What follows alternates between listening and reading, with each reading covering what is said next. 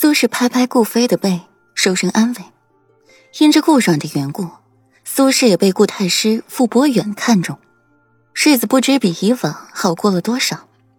现在人也精神漂亮了，比起现在如花一般年纪的顾飞还要别具风情，比顾飞多了三分成熟，七分稳重。顾飞却是皱着眉。顾阮要嫁给裴世子了，顾莲也快成为齐国的太子妃。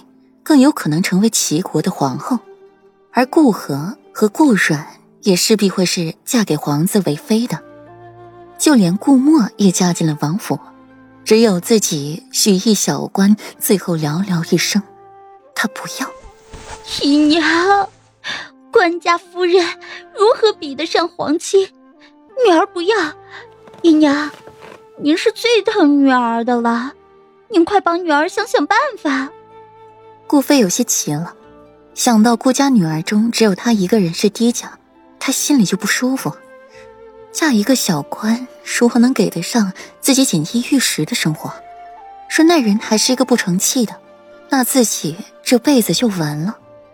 想到这里，顾飞心中更是抗拒。苏氏见女儿如此，心也软了，舍不得。菲菲，你是不是有喜欢的人了？顾飞的脸瞬间红了，娇羞道：“姨娘，跟姨娘说说，那人是谁？”苏氏好奇，是哪家公子得了自己宝贝女儿的倾心？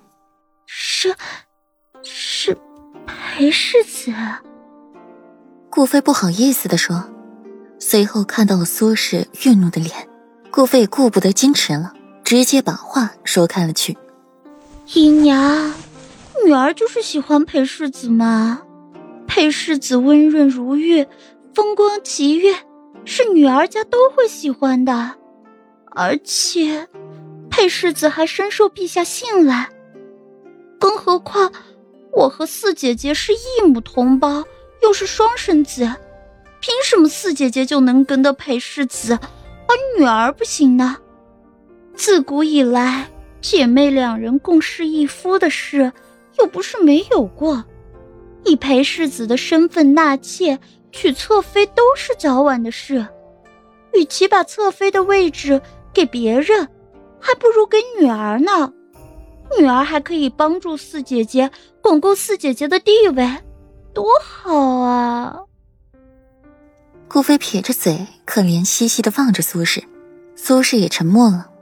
菲菲的话说的不错，软软是生的貌美，但性子着实冷淡了一些，与自己这个亲娘说话都说不了几句，真的能讨裴世子欢心吗？再者以裴世子的身份，什么样的美人寻不得、娶不到呢？顾飞见苏氏有所动摇，便再加了一把火：“姨娘，我和姐姐有了出息，您在府中的地位。”才更是稳固啊！这样，大夫人便也再不能瞧不起姨娘了。姨娘放心，女儿一定会与姐姐好好相处的。苏氏的眼里划过了一丝坚定，她已经被大夫人打压太多年了。这件事，我会和你姐姐提的。顾飞开心的出了苏氏的院子，站在太阳底下，阳光太过刺眼。顾飞不得不抬起手遮住这刺目的光。六小姐，沈家小姐相邀，请六小姐出府，去临水船房游湖泛舟，言歌赋诗词。顾飞的贴身侍女秋月小跑过来，脸上洋溢着甜蜜的笑。沈丫。顾飞弯起了唇角，思来想去，还是决定赴约。左长安领着左菲菲回了府。